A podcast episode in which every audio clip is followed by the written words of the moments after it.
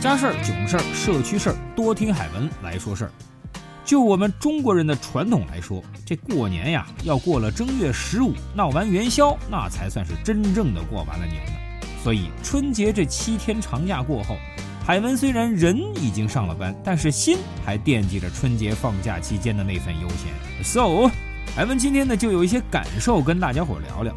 首先吧，我觉得现在这过年的氛围是越来越淡了，守着电视看春晚的少了，借着长假出去旅游的多了。烟花爆竹放的少了，懂得 PM 二点五对人体不好的多了，还有一个就是街坊邻居认识的少了，楼上楼下碰到也不说话的多了。前面这两个还好说，也能理解。有句老话叫做远亲不如近邻呐。您说，万一家里有个急事儿，还是家门口的人来的方便及时啊？可是这个问题出来了，怎么解决呢？街坊邻居们愿不愿意跟左邻右舍打交道呢？这不。海文上班后就听朋友讲了他的一个春节故事，听得海文很向往，也很想去凑个热闹啊。朋友的故事呢，其实很简单，这事儿就发生在今年的过年前。浦江新浦江城的两百名居民，每人出资两百元包了一饭店，吃了顿年夜饭。年夜饭现场既有居民们自己表演的歌舞，也有一些小小的抽奖，奖品呢就是几块钱的小物件。为什么海文会向往呢？因为啊，这报名参加这个活动的人数有两千多位啊，但是因为场地的限制呢，只有两百位居民得以参加。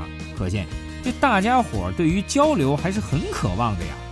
另外，据说这事儿没有任何政府部门的参与，完全是民间自发。发起者是一个叫友邻促进会的组织，一条微信召集帖，AA 制吃年夜饭，没出两天，响应的人数就有两千名。最后只能先到先得，满足十分之一的人。什么叫凝聚力啊？这才叫凝聚力。朋友还说了，这个志愿组织通过网络召集的方式，还策划过社区运动会和圣诞亲子音乐会，自发参加的居民分别有两千多和一千多。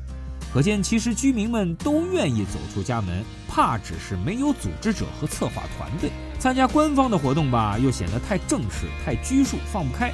再说他们办的活动呢，大多都是在工作日，那这个时候年轻人在工作呀，孩子们在学校，只能剩下一些老大爷、老大妈们。